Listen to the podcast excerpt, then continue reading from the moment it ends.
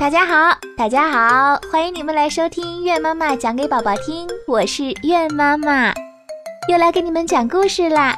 今天呢要讲两个故事，第一个故事呢叫做《绿魔法师》，要把它送给宋鑫小朋友。第二个故事啊叫做《琳达和王子》，要把它送给一位叫做宝，哎，宝贝的名字有个多音字。可以念萝卜的卜，也可以念补，那到底是宝博还是宝补呢？希望你能听到哦。还要把这个故事送给一位叫做王欣彤的小朋友。他的妈妈说啊，我和我的宝贝儿是在宝贝听百科中认识月妈妈的，很喜欢，尤其是甜美的声音配合舒缓的音乐，听到你们的赞美啊，心里头可美啦。他还说：“我的宝贝闺女王欣彤，希望月妈妈为她讲个故事，提到她的名字。当然，当然，月妈妈一定会尽量满足每个宝宝的心愿的。那接下来我们就听故事啦。绿魔法师有一个叫做顽皮豆的小朋友，从森林里玩耍回来，手上沾满了树叶的绿枝。”他顽皮地张开双手说：“我是绿魔法师，哈哈，我是绿魔法师啊！”顽皮豆推开家门，咦，木门一下子变绿了，门把手变成了一个圆圆的大蘑菇。他跑去拉窗帘，唰，窗帘一下子变成了一面爬山虎墙。他的手刚碰到桌子上，哗，桌面上立刻长出了绿芽。他又把手扶到椅子上，嗖，椅背上也长出了许多绿芽。他的手摸到小床上，哇，小床马上变成了一顶绿色的帐篷。他把双手撑到地板上，呼啦啦，地板变成了绿油油的青草地。顽皮豆的手刚碰到妈妈，呀，妈妈的头发立刻变绿啦。老爸惊讶地叫起来。我的绿魔法师，呃，你把一切都变绿了，哈哈哈！刚说完，爸爸的眉毛胡子也变绿了。顽皮豆赶紧去洗手，他刚把手伸进浴缸，一眨眼，浴缸变成了绿色的池塘，池塘里还长出了绿绿的荷叶。咚，肥皂盒掉进了池塘，马上变成了一只绿青蛙。小鸟叽叽喳喳地从窗外飞进来了，顽皮豆的家变成了一个绿色的世界。顽皮豆高兴地大叫：“哈哈，我是神奇的绿魔法师！”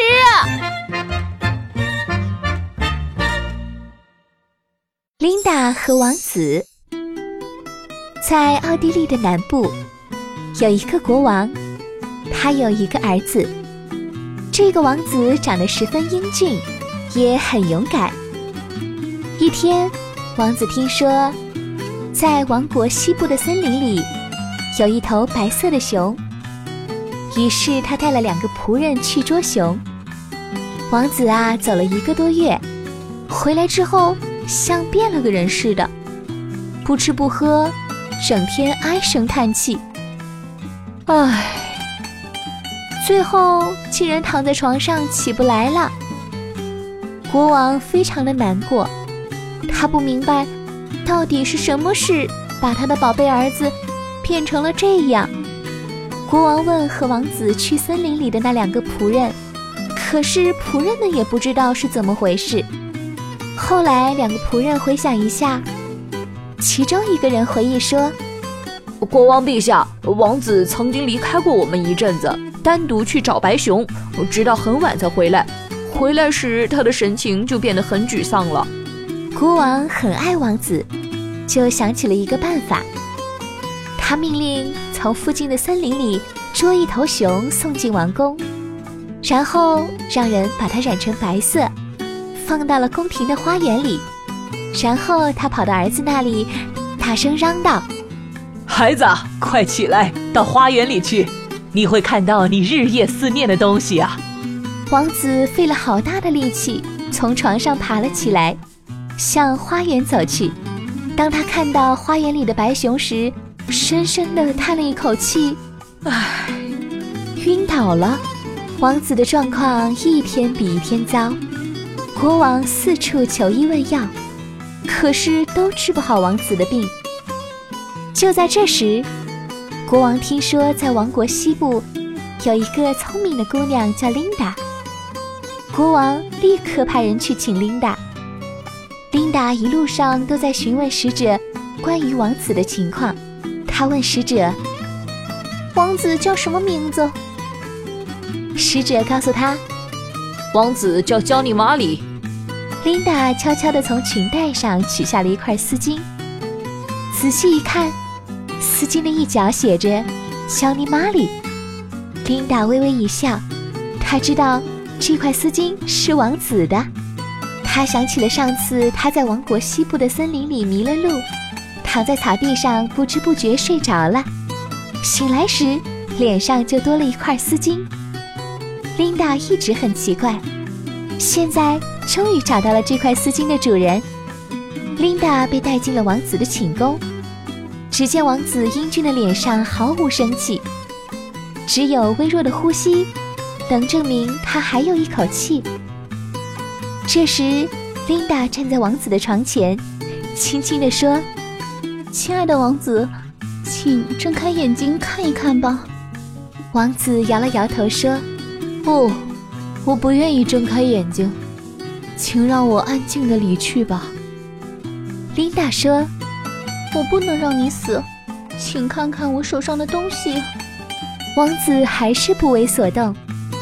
琳达又说：“那就可惜了这块丝巾，我到现在还没有找到它的主人呢。”王子一听，立刻睁开了眼睛，他看到了自己的丝巾。也看到了自己日思夜想的人，他回忆起那天在森林里发生的事情。那天，王子独自一人到森林里去追白熊。当他骑马来到森林中时，看到一个姑娘睡在草地上。王子下马走到姑娘的面前时，一下子惊呆了。王子从来都没有见过这么漂亮的姑娘。这时，他开始犹豫不决。既想去追白熊，又想守在姑娘身边。后来，他决定趁姑娘还在睡觉，先去追白熊。于是，他从腰间取下了一条丝巾，盖在了姑娘的脸上，然后就起身去追白熊了。可是，当他回来时，姑娘已经不见了。现在，自己日思夜想的姑娘就站在面前，王子兴奋极了。一把抓住了琳达的手，高兴地说：“我的病全好了。”国王很高兴，他命令厨房为王子准备饭菜。不久，王子又恢复了往日的活力，国王也为他们准备好了婚礼。从此，他们幸福的生活在了一起。好啦好啦，今天的故事就讲完啦。希望你们都喜欢哦。那想要点播故事的小朋友，请加月妈妈的微信八幺九零八七幺七幺，告诉我你的名字和故事的名字，最好是把故事的内容拍成图片给我看。那我们下一次再见喽，拜拜拜。